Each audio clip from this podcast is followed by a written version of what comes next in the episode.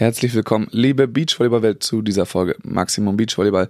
Mein Name ist Max Behn, ich befinde mich hier gerade im Wohnzimmer von Milan Sievers und wir wollen heute über die Europameisterschaft reden, die gerade in München vorbeigegangen ist. Spektakuläre sieben Tage auf dem Königsplatz und niemand kann das Ganze besser einschätzen als der Announcer und äh, Host vor Ort, der wirklich viele Aufgaben im Court Entertainment wahrgenommen hat.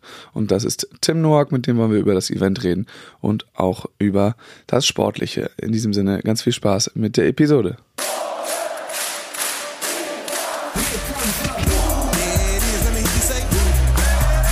There's about 13,000 German fans in there, loving this atmosphere.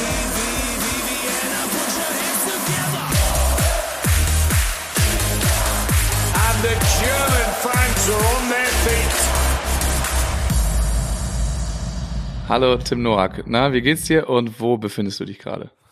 Hi Max, äh, mir geht's gut. Ich bin ziemlich platt, muss ich sagen. Äh, die letzte Woche war extrem anstrengend, aber ich befinde mich noch immer und äh, ja, also ich be befinde mich zu Hause wieder. Ich habe die letzten Wochen praktisch am Königsplatz gelebt und äh, jetzt bin ich aber ja nach wie vor in München, aber wieder in meinem Zimmer an meinem Schreibtisch. Hast du denn äh, wenigstens zu Hause gepennt in der Zeit? Ja, ja, das schon. Also ich habe ja äh, das große Privileg gehabt, äh, mit dem Radl fünf Minuten nur zum Königsplatz zu haben. Das heißt, ich war deutlich näher als alle anderen und äh, ja, ist dann doch auch irgendwie schön, halt dann während so einem Großevent dann zu Hause pennen zu können. So ist es. Dann lass uns doch dieses Event gleich mal so ein bisschen angucken. Wir wollen nachher natürlich auch noch das Sportliche äh, anschauen, wo du ja auch viel von mitbekommen hast. Aber was ist so dein, dein erstes Fazit? Das ist jetzt gerade äh, ein Tag erst vorbei. Was sagst du jetzt äh, overall? Oh, es fühlt sich ein bisschen so an, äh, wie wenn man eine Serie durchgeguckt hat, ähm, die einen jetzt eine Zeit lang begleitet hat. Also ein bisschen Leere gerade da, weil einfach das Event natürlich auch im Vorfeld ähm, ja schon krass vorbereitet, krass organisiert war und wir da auch jetzt schon deutlich länger als äh, nur die acht Eventtage ähm, involviert waren.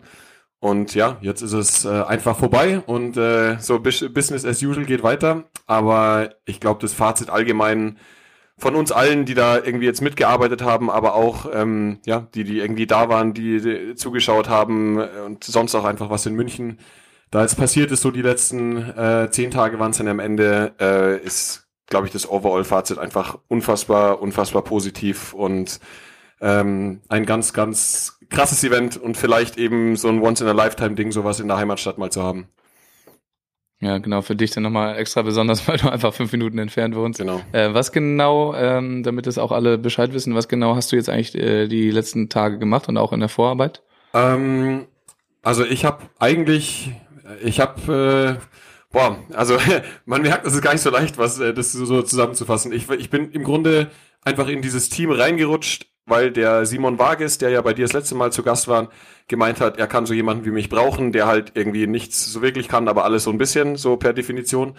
Und ähm, hatte mich eigentlich dann praktisch als Sidecourt Announcer angedacht. Also das wäre wirklich nur der Job gewesen, wenn Court 2 und 3 parallel spielt, ein bisschen Musik laut leise zu machen und ähm, die Spiele durchzusagen und vielleicht ein bisschen die Ankündigungen, ähm, die, die Spiele anzukündigen.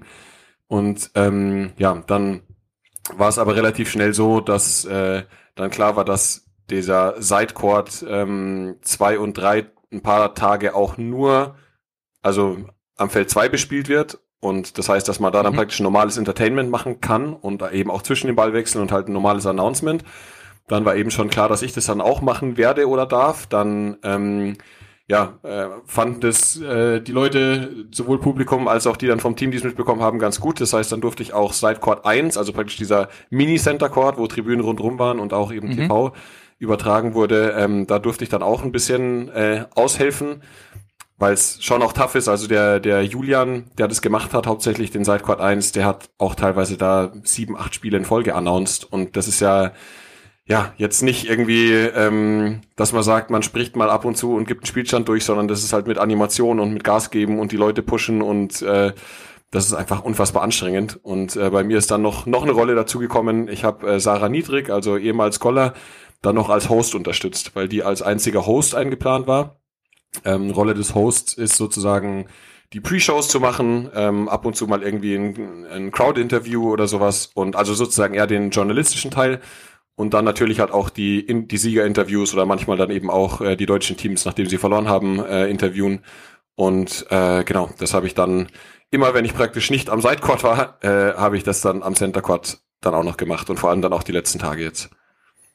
Und wie war das so? Ähm, weil das ist ja jetzt nicht das, was du, keine Ahnung, gelernt hast oder sowas. Ähm, du hast schon mal bei Komm direkt diese Statistiken mal vorgelesen, das weiß ich noch am Center Court. ja, Höchstanspruch. Aber äh, ansonsten, ja genau, äh, vor jetzt 6000 Leuten dann irgendwie den Announcer zu machen oder die Interviews zu führen, wie war das? Äh, aufregend, auf jeden Fall. Also ich muss auch sagen, vor dieser Pre-Show, ich habe das ein paar Tage vorher erst dann äh, so wirklich erfahren, dass halt Tennis, ja Tim, übrigens du mit der Sarah Pre-Show, habe dann schon erstmal ein bisschen geschluckt, weil ähm, ja, ich meine, das geht mir da bei, Sponte dann auch immer so, dass ich halt eigentlich so vor einer Kamera oder im Stream, es ist eher so meine Comfortzone oder halt auch eher so das Fachliche, sage ich jetzt mal. Äh, und dann halt eben On-Court oder halt Entertainment oder wie auch immer, ähm, ist schon deutlich mehr aus meiner Comfortzone. Und ich war auch krass aufgeregt. Also vor dieser Pre-Show, wo es halt dann eben heißt, ja, und hier sind eure Gastgeber und dann sind Sarah und ich diese kolossale Treppe darunter gekommen auf den Center Court, der da halt dann irgendwie schon 4000 Leute drin hatte.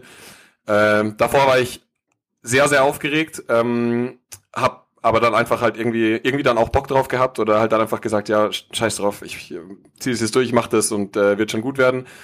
Und habe Gott sei Dank ähm, auch das Feedback bekommen, dass man mir nicht angemerkt hat, dass ich sehr aufgeregt war. Also alle haben gemeint, ich habe das sehr ruhig gemacht und äh, dass es sehr routiniert rübergekommen ist. Und dann war ich da erstmal ganz schön froh, weil äh, ja, äh, es ist dann immer routinierter geworden, würde ich sagen, über, über die Woche. Aber gerade am Anfang war ja ich da schon äh, ziemlich angespannt immer vor den vor vor der On-Air-Time dann vor Live-Publikum. Und allgemein ähm, Feedback, das wäre jetzt mein nächstes gewesen. Habt ihr da schon ein bisschen was gehört, wie das so angekommen ist, was ihr vielleicht als gesamtes Team, ich würde mal jetzt auch das Court Entertainment mit äh, mit Fallgrad, mit Axel und Norman da mal dazu zählen? Ja, also klar, so ein richtig offizielles Feedback gibt's noch nicht. Ähm, wir kriegen jetzt von unseren Chefs sozusagen, also von Simon und Franzi, äh, die Tage noch ein, ein persönliches Feedback. Ich weiß, dass Beachvolleyball allgemein sehr, sehr gut angekommen ist, dass auch andere Sportarten oder auch der Florian Weber, also der äh, sozusagen das alles organisiert hat oder da der, der, ja, der Veranstaltungsleiter letztendlich ist, dass der Beachvolleyball ziemlich cool fand. Ähm, und ja, so die Leute, die halt eh Beachvolleyball feiern, haben gesagt, dass es einfach ein, ein krasses Event war. Also ganz allgemein natürlich Multisport-Event hat da schon nochmal eine Rolle gespielt, mit Sicherheit. Also dass es halt nicht nur Beachvolleyball war und dass dadurch halt allgemein einfach mehr Sportbegeisterte in der Stadt waren. Aber äh, ja, ich glaube, dass es einfach ein Showcase sondergleichen war, dass Beachvolleyball in München unfassbar gut funktioniert. Also das wäre eigentlich meiner Meinung nach ein absoluter No-Brainer, ähm, in den nächsten Jahren hier große Turniere herzuholen. Ja. Hast du sowas wie äh, Zahlen, ähm, wie viele Leute da bei euch rumgelaufen sind? Also bist du da irgendwie eingeweiht Ähm, äh, an Zuschauern? Nee, keine Ahnung. Also da habe ich wirklich noch nichts gehört. Ich meine, ich weiß, dass der Center Court eine Kapazität von 5000 hatte ähm, und dann sogar beim Damenfinale oder Damenspiel um Platz drei, da gab es ja immer wieder Gewitterunterbrechungen und das Stadion musste geräumt werden und da waren dann trotzdem dann, glaube ich, 3000 oder sowas, die wiedergekommen sind. Was halt für Sturm und Regen und alle waren schon nass und in U-Bahnhöfen echt ziemlich stabil ist. Und dann der Sonntag, das war ja einfach nur ein Traum. Ich meine, da war es ähm, auch nicht ganz so heiß wie die Woche über, hat es irgendwie so Mitte, Ende 20 Grad äh, blau-weißer Himmel und der Center Court ist aus allen Nähten geplatzt. Und das war wirklich, also ich habe boah, äh, schon an Tag eins, wo ich gemerkt habe, so okay, shit, jetzt fängt das Ganze an, worauf man sich jetzt irgendwie Monate gefreut hat, habe ich schon permanent Gänsehaut gehabt, aber gerade der, der Sonntag, äh, Publikum voll da, irgendwie, also ich durch Ballwechsel durch Laola-Wellen, einfach irgendwie 20, 30 Runden Laola-Wellen und die Leute haben so Bock gehabt und äh, ja. jede Interaktion komplett aufgegriffen und das war einfach was, wo ja, wir sind da alle halt dann oben gesessen, also gerade Sarah und ich, und haben dann nur immer so unsere Unterarme gezeigt, so von wegen, hier, guck mal, schon wieder Gänsehaut. Also das ist einfach krass, was da für eine Energie in dem Stadion war. Die äh, staatliche Antikensammlung ja gegenüber, die ja spektakuläre Bilder geliefert hat, ähm, dann auch im TV. Ähm, hat halt eine krasse Akustik, ist halt einfach ein riesen, riesen Betonklotz, ja. der da einfach den Schall zurückwirft und es war unfassbar laut in diesem Stadion und dann mit diesen Blechtribünen, wo dann halt immer noch so ein bisschen gestampft wurde und, und äh, ja, einfach Leute, die Bock auf Beachvolleyball haben, in einem Kessel war einfach super spektakulär. Du kannst es wahrscheinlich auch äh, mit am besten einschätzen. Waren das denn irgendwie zum großen Teil Leute, die jetzt extra nach München gekommen sind oder waren da auch äh, viele Münchner dabei, die da irgendwie die Woche über ins Stadion gegangen sind? Ah, waren schon viele Münchner. Also so diese Beachvolleyball, Volleyball-Szene von München. Das war dann auch für mich halt irgendwie ganz cool, weil äh, ich bin da natürlich voll drin. Das ist halt so mein, mein Umfeld. Ähm, und das war dann teilweise schon fast ein bisschen schwierig, ohne unhöflich zu sein, halt nur mal kurz aufs Klo zu gehen, weil man halt alle, also wirklich alle dreieinhalb Meter irgendwen getroffen hat, der halt irgendwie so, hey, so, hier, erzähl mal und es ist cool und sowas. Das war dann, äh, ja, teilweise habe ich mich dann ein bisschen schwer getan, weil ich da natürlich dann irgendwie kurz quatschen will und mich auch freue, dann irgendwie die Leute zu sehen. Ähm, aber es war wirklich viel, viel Münchner ähm, Publikum da. Dann auch teilweise einfach Münchner Sportler, also ähm, Sportbegeisterte. Gerade ich habe ja Sportwissenschaften im Bachelor studiert. Da waren einige, ähm, die ich halt, die halt jetzt irgendwie für den Bayerischen Skiverband oder für Bayern München oder keine Ahnung was arbeiten, die dann ähm, ja, dann da einfach da waren und die dann halt irgendwie geschrieben haben, so, hey, cool, guck mal, oder haben mir dann ein Foto geschickt von, von, von mir im Interview und dann haben wir danach halt dann noch kurz geratscht. Also war schon viel Münchner Publikum, viel Beachvolleyball, Fachpublikum, viel Sportpublikum allgemein, aber dann natürlich auch, was so ein Event halt ausmacht, ähm, international fast jedes Team, das halt ein bisschen Ambitionen hatte, hatte echt einige Fans dabei und Ja.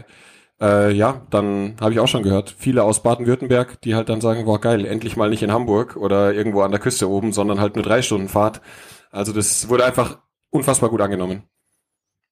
Und das äh, Ganze auch wahrscheinlich von den von den Spielern ganz gut angenommen, oder? Also da hast du Ja, bestimmt ja. auch mit ein, zwei geredet, äh, die fanden es wahrscheinlich auch ganz gut. Ja, also ähm, international, klar, äh, hat man glaube ich auch ein bisschen verfolgt auf Instagram, äh, haben ganz viele halt einfach gepostet, so, boah, München, was geht eigentlich mit euch? Oder halt dann auch die Schlangen vor den Stadien gepostet.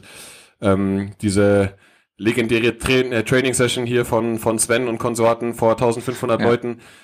Ja, gleich Das- am ersten Tag. Genau, Ne? und das passiert Dieses- halt, da war halt Klettern aus und Klettern ist halt ein paar hundert Meter weiter und das sind halt, also Klettern ist ja auch eine coole junge Szene, so auf den ersten Blick würden die auch ganz gut zum Beachvolleyball passen und ähm, ja, die waren halt dann einfach da noch so rumgehangen und haben noch ein Bierchen getrunken und dann so, ah, guck mal, hier, da, da spielt ja jemand und dann haben sie sich einfach da hingesetzt und Ja. ja. Äh, ja, also Abschlusstraining vor 1500 Leuten ist einfach äh, gestört. Also da war kein, kein Platz auf diesen, ich mache jetzt Anführungszeichen gerade Sidecourt-Tribünen, also da hat glaube ich eine Seite hat so 500 gefasst oder sowas und es gab ja zwei davon und dann am Zaun halt noch alles vollgestanden, das war schon einzigartig. Ja, das war schon krass, weil also das haben auch ganz viele dann gepostet, diese Schlange vorm Stadion dann, weil einfach Klettern vorbei war. Es war ja auch ein Feiertag in München. Genau, Kam Montag dann war alles Feiertag. zusammen. Und sie wussten noch nicht so ganz genau, wie sie das regeln mit den ähm, Tickets rein äh, oder ohne Ticket rein. Und dann war eben das Stadion komplett voll und dann haben sie eben Alternativprogramm gesucht. Ja. Aber das ist auf jeden Fall der Wahnsinn. Ja, oder auch dann gerade als äh, Clemens und Nils das als letztes Spiel noch hatten, da haben die dann die ähm, das Kletterstadion, was auch echt richtig, richtig cool war, daneben an, äh, haben die als Public Viewing Arena kurz umfunktioniert und dann waren Ah, da cool. zwei riesige LED-Walls, wo die Spiel gelaufen sind und da war auf alle Fälle nochmal satt vierstellig Leute halt auch gesessen, die halt dann einfach sich da aufgehalten haben oder vielleicht vorbeigekommen sind und haben also 5000 im Stadion, dann vor dem Stadion, keine Ahnung was, zwischen 1 und 2000 nochmal, die halt dann direkt nebenan mit der Kulisse, also da ist natürlich dann kein Ton auf den Leinwänden gelaufen, sondern das vom Stadion, was man natürlich perfekt Ja. gehört hat. Ähm, ja, war einfach, also zusammenfassend ein krasses Sportfest ähm, am Königsplatz eben, dann ein Kletter und dann vor allem aus unserer Sicht Beachvolleyballfest und ja, egal wer in München irgendwas mit Sport zu tun hat, äh, hat einfach nur immer wieder gesagt, wie unfassbar geil ist es hier eigentlich alles gerade. Ja. Und das auch gilt auch für alle anderen Sportarten, glaube ich. Das äh, hört man aus allen Ecken, auch aus der Leichtathletik, Ja. die auch noch äh, massig Medaillen da abgegriffen haben vom Ja. Rudern, ganz egal. Also das war schon eine Ja. sehr gelungene Veranstaltung insgesamt. Ja, voll. Leichtathletik waren wir dann gestern, also Axel, Hanna, Sarah und ich ähm, waren dann noch und haben uns äh, die äh, 400 Meter Staffel, Staffel? noch Ja. angeguckt und das ist auch krass, weil das Olympiastadion, ich weiß nicht, ob du schon mal schon mal dort warst, aber das ist ja nicht nur äh, architektonisch sehr besonders, sondern es ist ja auch so ein bisschen so in diese Hügel reingebaut und ähm, ja, halt, äh, ich glaube auf jeden Fall mal äh, drei Viertel und nicht überdacht und dann hast du dieses äh, ja, krasse Zeltdach, wo dann aber auch halt die Sonne und das Licht durchscheint und dann halt eine mega schöne Sommernacht, der Himmel ist bunt, äh, da drinnen waren, keine Ahnung was, 55.000, die egal welcher deutsche Athlet da halt dann irgendwie nur vorgestellt wurde, auch wenn er letzter geworden ist, einfach ausgerastet sind und das war auch wieder sowas, ich habe noch nie Leichtathletik so wirklich in echt gesehen und jetzt, wenn irgendwas in München ist mit Leichtathletik, werde ich safe hingehen. Also wie geil ist es denn, dass du immer irgendwo was hast? Also da wird halt immer so sagst so und jetzt hier äh, letzter Versuch von XY im Schwerwurf und dann so und Achtung hier machen wir es mal laut für Hochsprung und in, in zwei Minuten geht 110 Meter Hürden los und das ist einfach, also du du kommst aus dem Gucken nicht mehr raus und feierst dann auf einmal alles ab. Also echt richtig cool. Ja, das ist schon sehr geil. Das kann ich auch nur empfehlen. Ähm, aber wir müssen uns auf Beachvolleyball konzentrieren und da schauen wir uns nochmal das Sportliche so ein kleines bisschen an. Äh, ja, ich glaube, man kommt nicht drum rum. Ähm, bei den Männern, die Schweden, Arman Helwig werden Europameister. Äh, ja, hast du halbwegs irgendwann hast du gemerkt, okay, das könnte hier was werden? Äh, ehrlich gesagt, ich habe es nie gemerkt, weil ich war, ähm, also ja, von, von den Leuten, die jetzt da involviert waren oder die sich da so regelmäßig unterhalten haben, äh, wahrscheinlich, also ich spreche jetzt auch so von Entertainment und gerade so die Jungs von Pfeilgrad, da habe ich deutlich mehr Ahnung als Beachvolleyball und der Manu von, von Pfeilgrad, der hat, glaube ich, ähm, nach der Vorrunde, Vorrunde gesagt, Schweden wird Europameister. Und er hat, also, der, ich meine, natürlich hat der Ahnung vom Beachvolleyball mittlerweile, aber ist jetzt nicht, also der könnte es jetzt nicht ernsthaft einschätzen und hat einfach so ein random Guess rausgehauen und ich glaube, wird sich geärgert haben, dass er da nicht mal irgendwie einen 20er auf, äh, keine Ahnung was, irgendein Wettportal draufgesetzt hat, weil die Quote wäre geisteskrank gewesen. Aber ähm, ich muss sagen, ich habe äh, in jedem Spiel, was äh, Orman Helwig ähm, gespielt hat, äh, schon bei Herrera Gavira, also seit dem Viertelfinale habe ich immer gesagt, so, nee, jetzt ist Schluss. habe mhm. ich dann, also gegen Herrera Gavira habe ich es gesagt. Ähm, Vorher weil, war ja noch Nicola Cottafava auch. Genau, ja. Im Achtelfinale. Genau, da, davon hatte ich zu wenig gesehen. Also das war, also ab dem Viertelfinale habe ich wirklich alles gesehen, weil da war es halt alles auf dem Center Court und sonst war ja teilweise parallel Court 1 und Center Court. Mhm. Deswegen habe ich teilweise die Spieler gar nicht gesehen. Aber ich, also Herrera Gavira hat so krass gespielt, die sind so gut eigentlich zurzeit wieder. Äh, und dann habe ich gesagt, so, ja gut, ähm, Heria Gavira macht keinen Quatsch. Bei den Schweden ist dann doch ab, ab und zu mal, also in einem normalen Turnier nochmal Quatsch dabei oder halt einfach irgendwo was, wo sie ein bisschen überdrehen.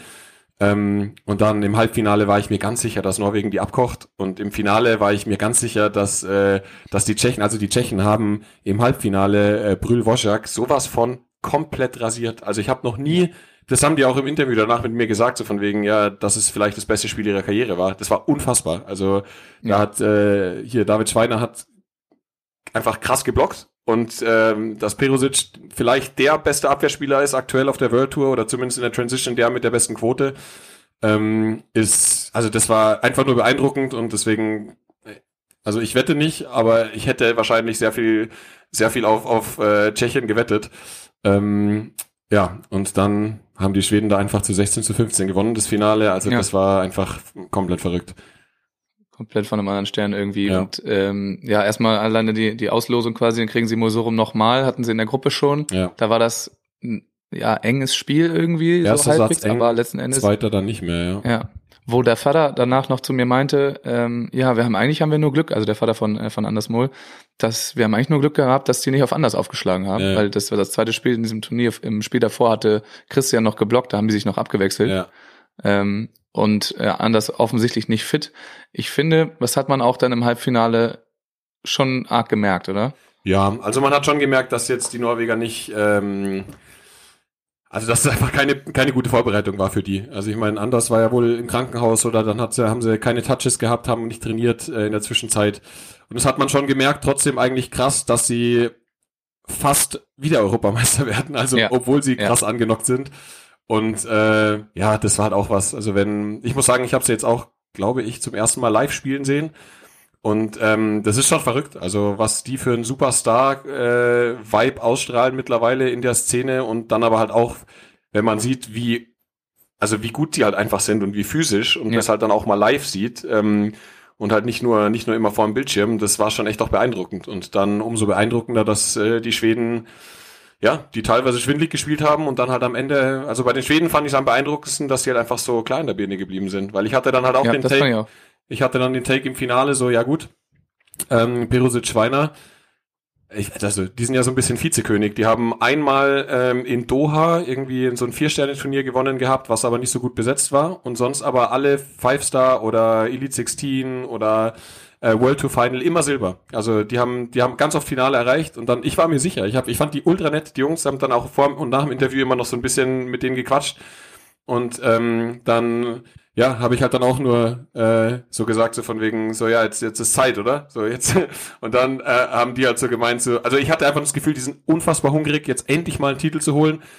Hatten diese Finalsituation halt schon oft auf einer großen Bühne und war mhm. mir deswegen sicher, dass die einfach komplett da sind und habe mir halt einfach dann gedacht, yo, Schweden jetzt schon die Riesensensation. Ähm, das geht nicht, dass die einfach jetzt nochmal perfekt spielen und die haben einfach nochmal besser als perfekt gespielt. Also das ja, war das. Die haben es wirklich so gut gemacht, Ja. das ist unfassbar. Ja, ja. Da. Und ich habe auch noch nie jemanden gesehen, der den, äh, der, der einen Serum so abwehrt ähm, wie der Aumann. Also Ja. diese Diagonalschläge, die schnellen auf die Linie raus, da hat der, der war ja an jedem dran. Also der hat ja keinen, also Christian hat keinen auf den Boden bekommen oder ganz wenige, nur dann, wenn er halt dann mal hinten ähm, ganz lang geschlagen hat. Aber das war einfach beeindruckend. Und äh, ich hatte auch den äh, Hellwig nicht so als Blocker auf dem Schirm. Und der hat einen krassen Zugriff gehabt, das ganze Turnier über. Ja, also das war schon krass. Vor allem, das vergisst man halt auch, oder man, man äh, overlookt das so ein bisschen, dass die einfach einen krassen K2 spielen, dass Ja, die ja. Blockfeldabwehr spielen wie, Ja. wie sonst was und nicht nur ihr Sprung zu Spiel aus dem Sideout Nee, haben, Das ist sondern einfach Abwehr und Blocktouches äh, von einer anderen Welt haben teilweise. Genau. Und dann halt auch einfach super beeindruckend, diese ganzen, also diese Kontakte, die jetzt so auf deutscher Ebene äh, so ein bisschen bei den Sargstädters halt auch einfach so gut sind. Also das Überspielte, unten schnell einmal kurz hin und her, ähm, aus dem Netz raussichern. Also da sind alle Touches halt einfach sicher und mit ganz viel Ruhe und äh, ja, da fällt einfach kein Ball auf den Boden, der ansatzweise zu kontrollieren oder zu erreichen ist. Und das ist sau beeindruckend, vor allem, ich meine, die sind 21, ey. Und ähm, ich weiß auch nicht, ob es das schon mal gab, dass jemand U22 und Senioren-Europameisterschaft im gleichen Jahr gewonnen hat. Ich glaube, ich glaube, Anders Mohl war ja beim ersten EM-Titel hat er, glaube ich, auch noch äh, U22 gespielt, aber ich glaube nicht mit Christian. Aber das ist einfach das gleiche Team, dann einfach Copy-Paste, ähm, erst in klein und Ja. dann groß gewinnt. Das ist schon. Vor allem auch in der Reihe noch, die haben U18, U20, U22 Ja. äh, Senior gemacht. Also auch jetzt viermal weiß nicht, ob Europameister. das gab. Wir können uns, wir können uns auf jeden Fall äh, noch auf ein paar Jahre freuen, glaube ich, äh, Ja. in der dieses dieses Battle Schweden Ja. gegen Norwegen noch stattfindet. Ist halt dann die Frage, ob's, weil natürlich ist das Spiel anfällig, was sie machen. Also da, da muss, da muss einfach alles passen, dass sie halt dann wirklich dom- dominieren können mit dem, äh, mit dem Stiefel, den sie spielen. Ähm, ich habe dann auch teilweise so ein bisschen die Fragen bekommen von Leuten, die halt schon sehr viel Beachvolleyball verstehen, aber jetzt in letzter Zeit nicht so verfolgt haben, weil sie sagen, ja, aber warum, also eigentlich muss man ja als Blockspieler gegen die Run and Gun spielen, dass du sagst, du haust so drauf oder machst so viel Risiko im Aufschlag, dass ein kontrollierter Spielaufbau für die sehr, sehr schwierig wird, weil das hat man ja gemerkt beim Schweiner, der jetzt ja nicht super druckvoll aufgeschlagen hat im Finale. Mhm. Jeder zweite Ball, der war irgendwo auf noch eineinhalb Meter dann gestanden und dann hat's gescheppert links und rechts. Also die haben ja wirklich fast alles über zwei gespielt. Und äh, ich bin gespannt, weil am Anfang war ja auch ähm, Karambula halt irgendwie sehr spektakulär und mittlerweile haben sich alle so ein bisschen eingespielt auf den Stiefel und ein Skyball ist selten ein Punkt und so weiter, ob das halt dann auch kommt. Das heißt, ja gut, die Schweden, je öfters man sie spielt, desto äh, besseren Zugriff bekommt man auf diesen Style of Play. Aber ja, da kann man sich auf jeden Fall freuen und die hatten auch sofort das Stadion hinter sich. Also sind natürlich sympathische, sympathische Jungs. Gerade der, der äh, David ist ja irgendwie auch, keine Ahnung, also sieht halt aus so wie der typische, typische Schwede, einfach mit seinem Lockenkopf und super sympathisch und strahlt über, übers ganze Gesicht und ähm, die hatten sofort das ganze Stadion hinter sich. Und vor allem auch gegen Molsorum. Also bei Molsorum dann immer so ein bisschen die Frage, who is cheering for Team Norway, who is cheering for Team Sweden, war Schweden dreimal so laut. Also die haben wirklich da sehr viele Herzen und Fans gewonnen. Ja, also für eine, für eine Wachablösung, da äh, brauchen sie noch ein bisschen, Ja, glaube ich. Ähm, Lass Aber mal jetzt erstmal so ein fit, kleines fit, Lebenszeichen. fit gegen die spielen, dann schaut es vielleicht Ja, auch anders aus, aber trotzdem einfach eine geile Storyline auch. ja, richtig cool. Und ähm, dann sind wir noch bei den Männern gerade. Was sagst du zur äh, overall deutschen Performance? Ja, also ich glaube, dass jetzt ähm, Simon und Philipp, ich muss gestehen, ich habe sie kein einziges Mal spielen sehen, weil die immer Parallelspiele hatten, als ich äh, ja dann announced habe. Ähm, aber ich glaube, das war ein bisschen abzusehen, dass die jetzt nicht aus der Gruppe rauskommen. Ähm, haben Brown Musen gehabt und äh, dann als zweites Samoilovs Medins. Also das, da hätte, das hätte schon verrückt laufen müssen, dass die da ein, eins von den beiden Spielen gewinnen. Aber was ich gehört habe, ist, ähm, dass sie, also ich meine, Brower Musen war super deutlich, aber dass sie gerade dann gegen Samoilovs Medins, auch wenn das Ergebnis sehr deutlich aussieht auf dem Papier, aber wirklich gut gespielt haben. Also dass sie wenig Quatsch gemacht haben und sehr erwachsen aufgetreten sind. Ähm, Henning Winter, muss ich gestehen, habe ich auch kein Spiel gesehen. Gerade am Anfang war es halt so, dass ich ähm, ja permanent im Einsatz war und dann halt, äh, wenn ein Spiel parallel war, was ich, wofür ich halt verantwortlich war, dann kann man natürlich nicht die Deutschen angucken. Und die Deutschen haben natürlich dann vorwiegend oder eigentlich nur auf ähm, Center Court oder halt dem Court 1 gespielt und außer dann Shanti und Sarah eben einmal auf Court 3 nach der Gewitterpause. Das war spektakulär. Aber ich glaube auch, dass ähm, es jetzt bei, bei Winter Henning keinen, also dass sie gegen Brühl Wojak verlieren, ist logisch. Ähm, auf dem Zettel steht 14, 15. Ich habe es nicht gesehen, aber Brühlwoschak hat auch einfach ein krasses Turnier gespielt. Also ähm, die waren auch wieder richtig, richtig gut, haben ja davor noch Elite 16 in Hamburg gewonnen. Und dann, ja, äh, Hubert Ressler ähm, ist natürlich ein Team, wo man sagt, das könnte man dann mal knacken. Äh, aber war auch kurz davor, muss Ja, man sagen, genau. leider. Ich habe es Ja. auch gesehen ähm, und genau am Ende ganz spannend, äh, da dann Sven ähm, so ein kleines bisschen eingebrochen Okay. äh, und dann sein Sideout nicht mehr auf den Boden bekommen. ja, Ähm, aber das wäre auf jeden Fall drin gewesen, da zumindest aus der Gruppe rauszukommen. Ja, ja, wie gesagt, also das habe ich nicht gesehen, aber ich denke auch an sich, ja, wäre wahrscheinlich, muss mal gucken, gegen wen äh, die dann gekommen sind, dann hätten sie gegen Elas Wickler gespielt ähm, in Round One und dann wäre da wahrscheinlich Schluss gewesen. Äh, ja, und Fretschner Sova hatten zwei unfassbare Spiele auf dem Center Court, also gegen Perusic Weiner sehr, sehr gut gespielt und dann dieses Spektakel gegen Ermakora Pristauts, das eins der Ja.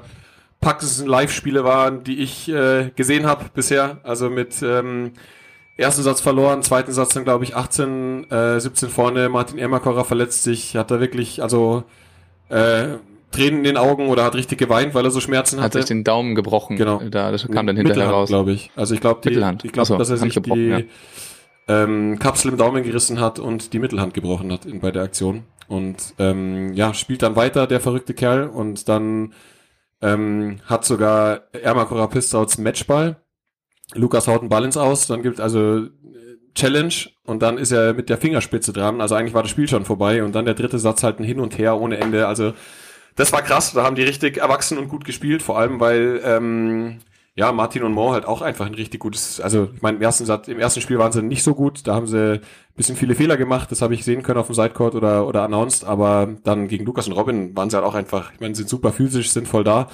Und das Einzige, was sich, äh, also wo sich Lukas und, und Robin ärgern müssen, ähm, ist ja das Spiel gegen Nölvak Tisa. Ähm, die Esten waren jetzt nicht so super gut irgendwie, dieses Turnier. Also hatten auf alle Fälle mehr Quatsch als sonst in den letzten World Tour Turnieren dabei. Also haben auch echt ein paar Fehler gemacht. Und da war es so ein bisschen das ähm, so war Pretschner von vor Hamburg in diesem Jahr. Also in Hamburg ist ja so ein bisschen der Knoten geplatzt bei dem Deutsche Tourstop und dann halt eben Start geil, jetzt eigentlich dann auch Hamburg geil und die ersten äh, Spiele hier ähm, waren, waren mega gut und da waren dann so ein bisschen alte Muster wieder drin.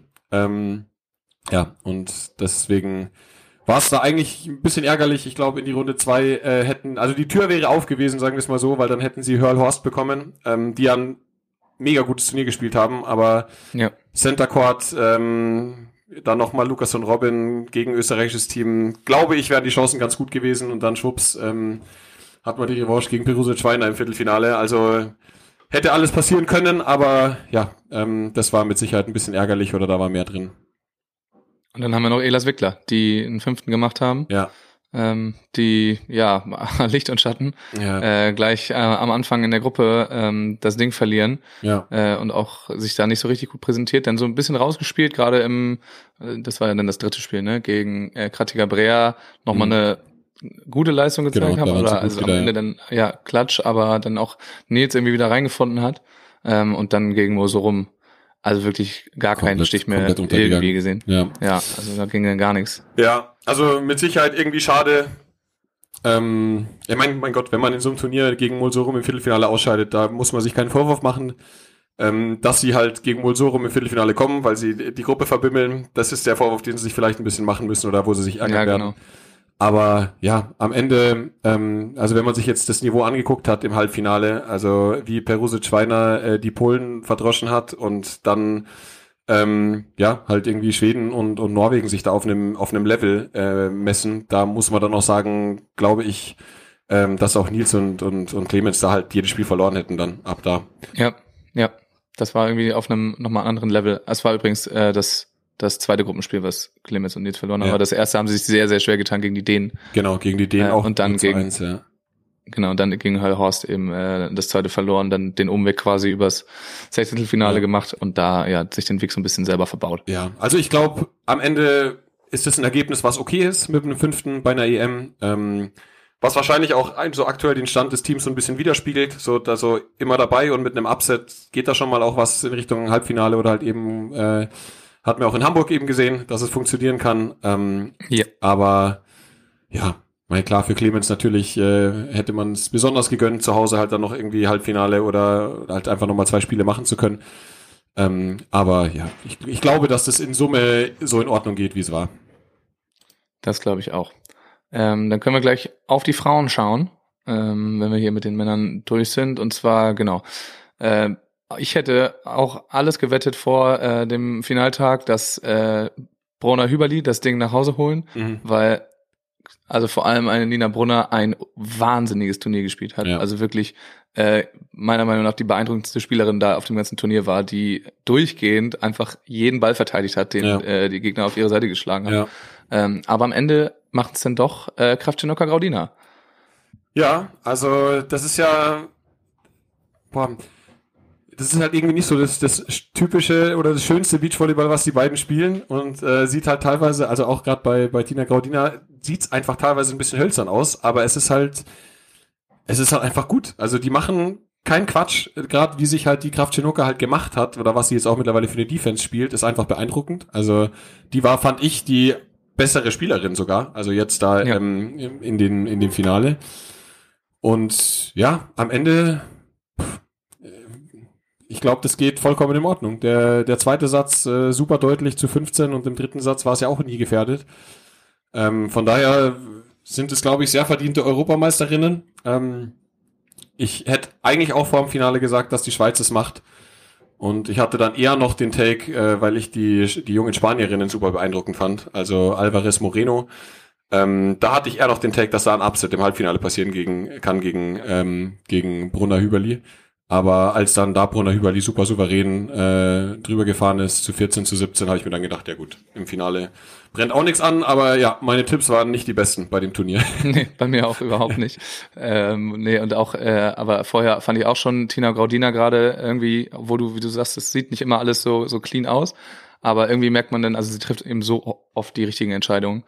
Äh, vielleicht da auch einfach, ähm, ja, spiegelt sich das wieder, dass sie einfach jetzt die letzten paar Jahre am College gespielt hat, einfach Ja. unglaublich viele Spiele gemacht hat auf äh, höchstem Level Ja. und dann einfach die Situationen alle schon mal erlebt hat und Ja. äh, die einzuschätzen weiß. Muss man auch sagen, also hier Alvarez Moreno, die sind, glaube ich, beide ne? Jahrgang 2002 oder so. Zwei?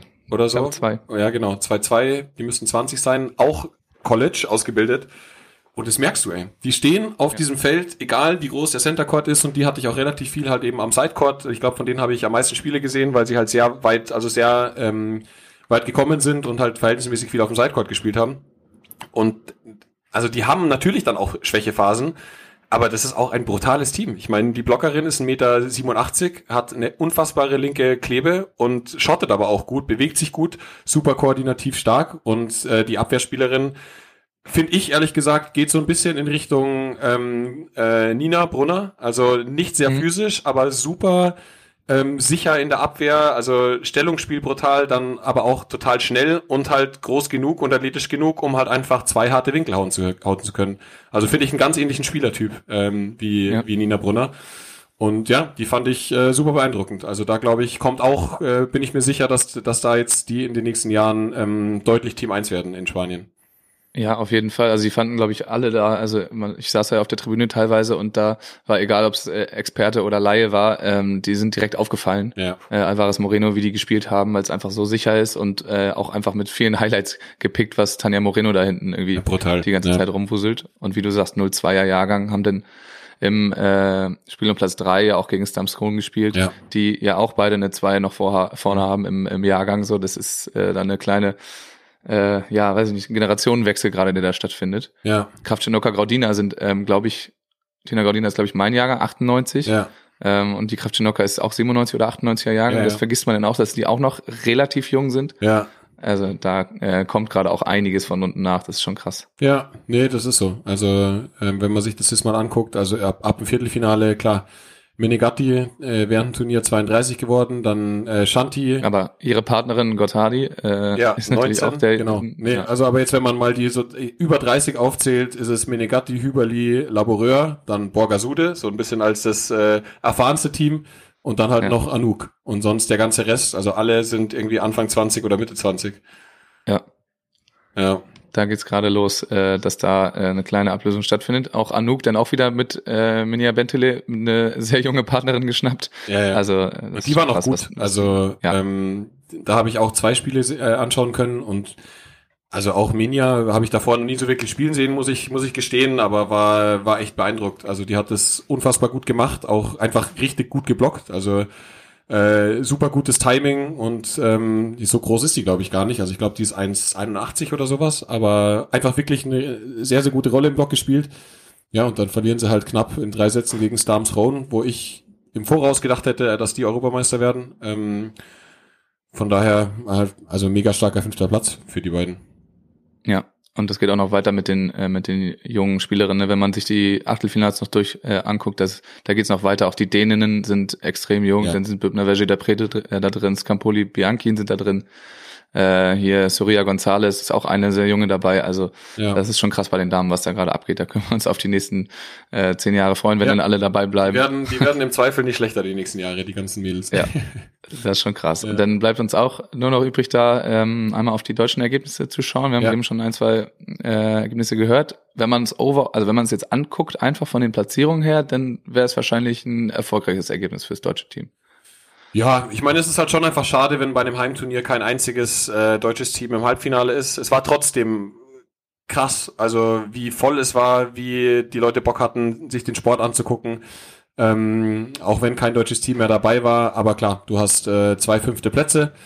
Das ist ähm, ja und dann halt auch, mein Gott, äh, Borgasude verliert gegen die Europameisterin und Laboria Schulz verliert gegen die die Vize-Europameisterin. Da muss man sich nicht schämen. Ähm, ja, ich bin mir sicher, dass ähm, Ittlinger Schneider das ein bisschen gewurmt hat, dass sie halt ähm, schon im Achtelfinale raus ist gegen Menegatti Gottardi, weil das dann schon eigentlich ein Team ist, was man halt, äh, ja, oder was sie hätten schlagen können. Ähm, ja, aber sonst äh, finde ich, waren da jetzt auch keine, keine, äh, also klar, Müller-Tillmann ist natürlich ein Riesending, dass die sich so schwer tun in dem Turnier und dann halt gegen Scampoli, Bianchin ähm, verlieren. Da muss ich auch sagen, den hat, das hatte Julian, also der, der eigentlich äh, seit Court 1 kommentiert, also announced hat, hatte da dann seinen ersten Host-Auftritt und ich habe dem ein bisschen in die Scheiße geritten, wenn man wenn ich das mal so sagen darf, weil er hat mich halt am Anfang noch gefragt, so ja, wie ich das halt so mache und sowas und dann habe ich, ich habe ihm halt gesagt, so ja, äh, bereite dich mal einfach auf Müller-Tillmann vor, weil es gibt keinen Case, dass sie verlieren. Also ich, ich war mir einfach, ich war mir, ich Ja. war mir wirklich, also ich war mir ganz sicher. Und zack, äh, verlieren sie. Und er muss dann mit Müller-Tillmann ähm, Verlierer-Interview führen und hatte das halt nicht wirklich auf dem Schirm. Und hat dann auch irgendwie eine ungeschickte Frage gestellt wohl. ähm, ja, das hat auf jeden Fall alle sehr überrascht.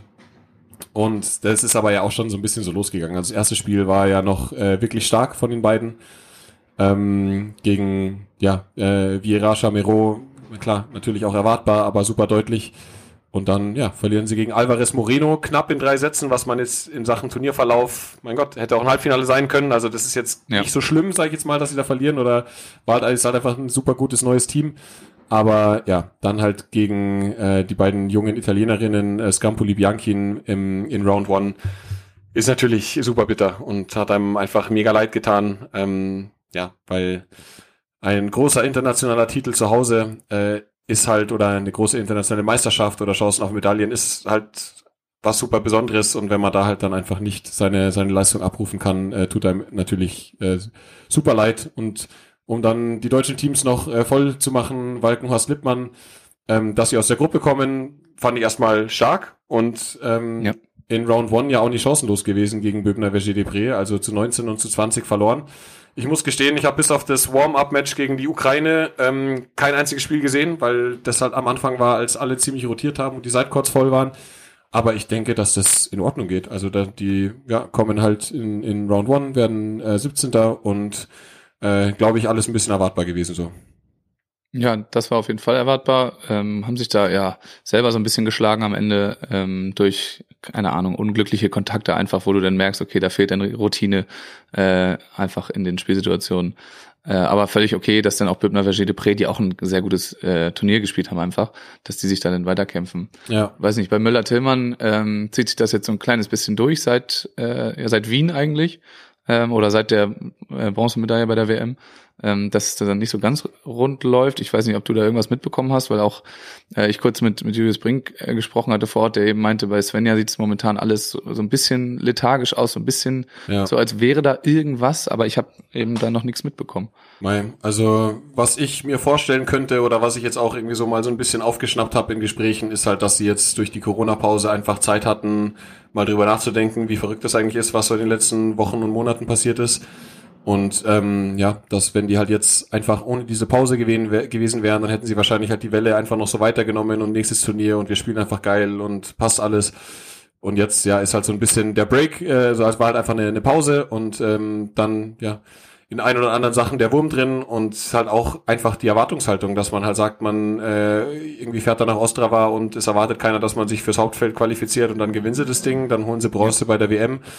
Das sind halt jetzt so Sachen, wenn man sowas halt in seiner Recordlist hat, dann ähm, ist man bei einer EM zu Hause natürlich halt irgendwie so, das heißt so, yo, das ist eigentlich jetzt die größte deutsche Medaillenhoffnung. Und das ist natürlich halt einfach dann auch für den Kopf schwierig.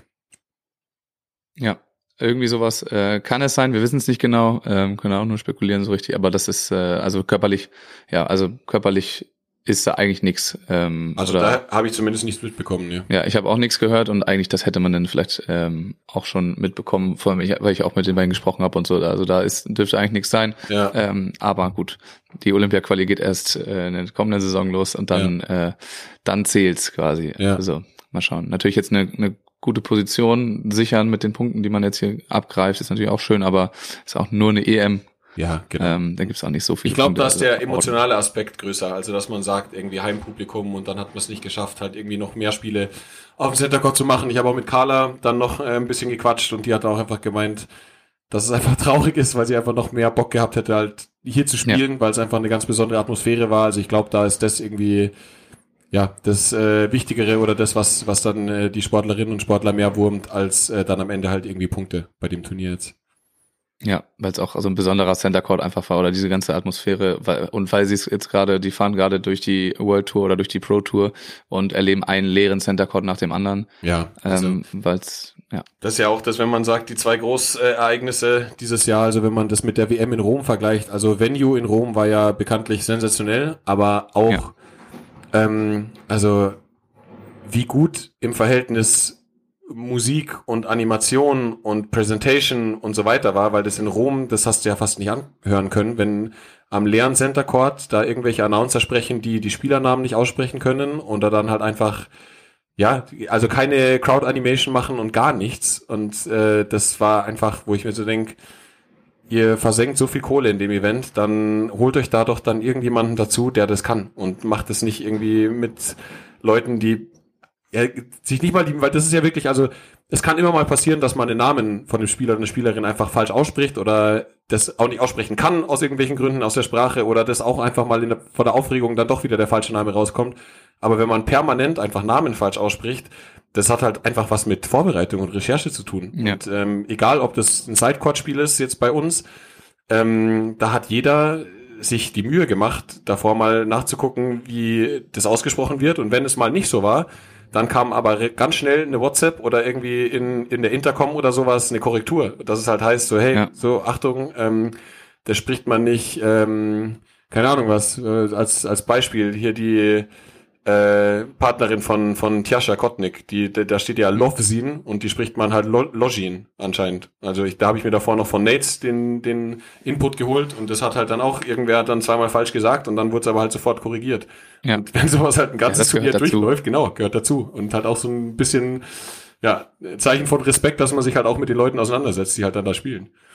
Ja, also das war aber schon auf jeden Fall großes Kino da in, äh, in München jetzt. Das hat man auch gemerkt, denn als Zuschauer war ich ja größtenteils, äh, dass das läuft und äh, dass da die ganze Zeit die Crowd im Griff war. Das war ganz geil. Ja. Ähm, dann habe ich noch eine Frage, weil wir gerade auch bei Walkenhaus Lippmann war. Kira wurde dann am Samstag oder Freitag, Samstag auf äh, Krücken gespottet im Stadion ähm, und keiner wusste so genau, was passiert ist. Also ich habe nur zwei Infos. Es war wohl irgendwie nicht im Spiel, was los war und es sei irgendwas am Knie. Aber hast du da noch mehr mitbekommen? Also ich höre das ehrlich gesagt gerade zum ersten Mal. Also ich habe da nichts mitbekommen, aber wie gesagt, äh, Ich war jetzt so, was alles drumrum ist oder habe auch jetzt nicht super viel Zeit auf Social Media verbracht. Äh, die Stories waren jetzt wieder ein bisschen voller bei mir halt an den Finaltagen, weil man da halt dann auch mal ein Spiel einfach gucken konnte und jetzt nicht irgendwie da involviert war. Ähm, aber da habe ich überhaupt nichts mitbekommen. Aber wird man mit Sicherheit dann äh, ja, die Beachvolleyball-Bubble ähm, ist ja sehr transparent mit Informationen, von daher bin ich mir sicher, dass man das relativ schnell rauskriegt.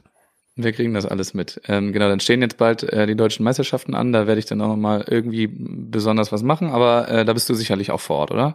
Genau, ich habe jetzt volles Programm. Ich äh, fahre tatsächlich am Mittwoch nach Baden zu dem äh, Future ähm, und mache da den Stream, also kommentiere dort, bis ORF einsteigt sozusagen. Also ORF steigt dann mit den eigenen Leuten, äh, glaube ich, ab Samstag ein und ich mache bis Samstag und ähm, dann mache ich am Sonntag noch die bayerische Meisterschaft mit dem BR.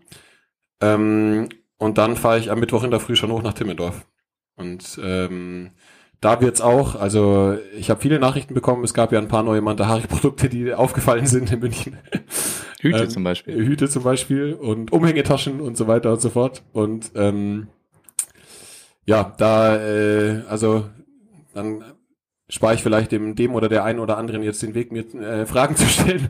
Äh, ich werde die ganzen neuen Sachen jetzt noch auf der Bayerischen Meisterschaft und in Timmendorf offline verkaufen. Also da wirklich nur für die, die halt vor Ort sind.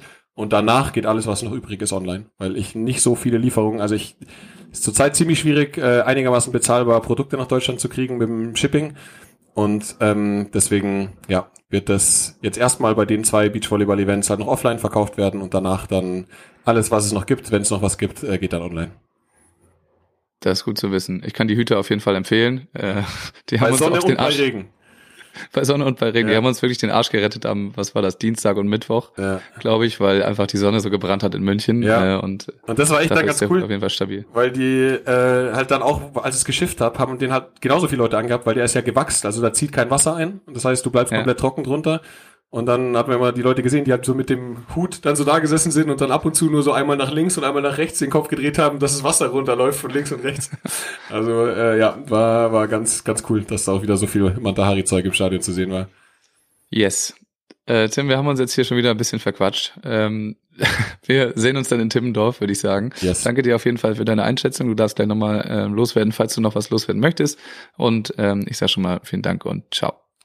Ja, ich vergesse es jedes Mal äh, wieder, obwohl ich es mittlerweile weiß, dass ich die letzten Worte habe. Aber ja, ich glaube, einfach nochmal der Take ähm, an alle Münchnerinnen, Münchner oder egal wer, der einfach da war bei dem Turnier. Äh, vielen Dank, dass ihr dieses Event so unglaublich gut angenommen habt und ähm, will euch nur ermutigen, jedes weitere äh, Beachvolleyball-Event genauso zu feiern, weil es die Sportler und alle Akteure und alle im Umfeld einfach verdient haben.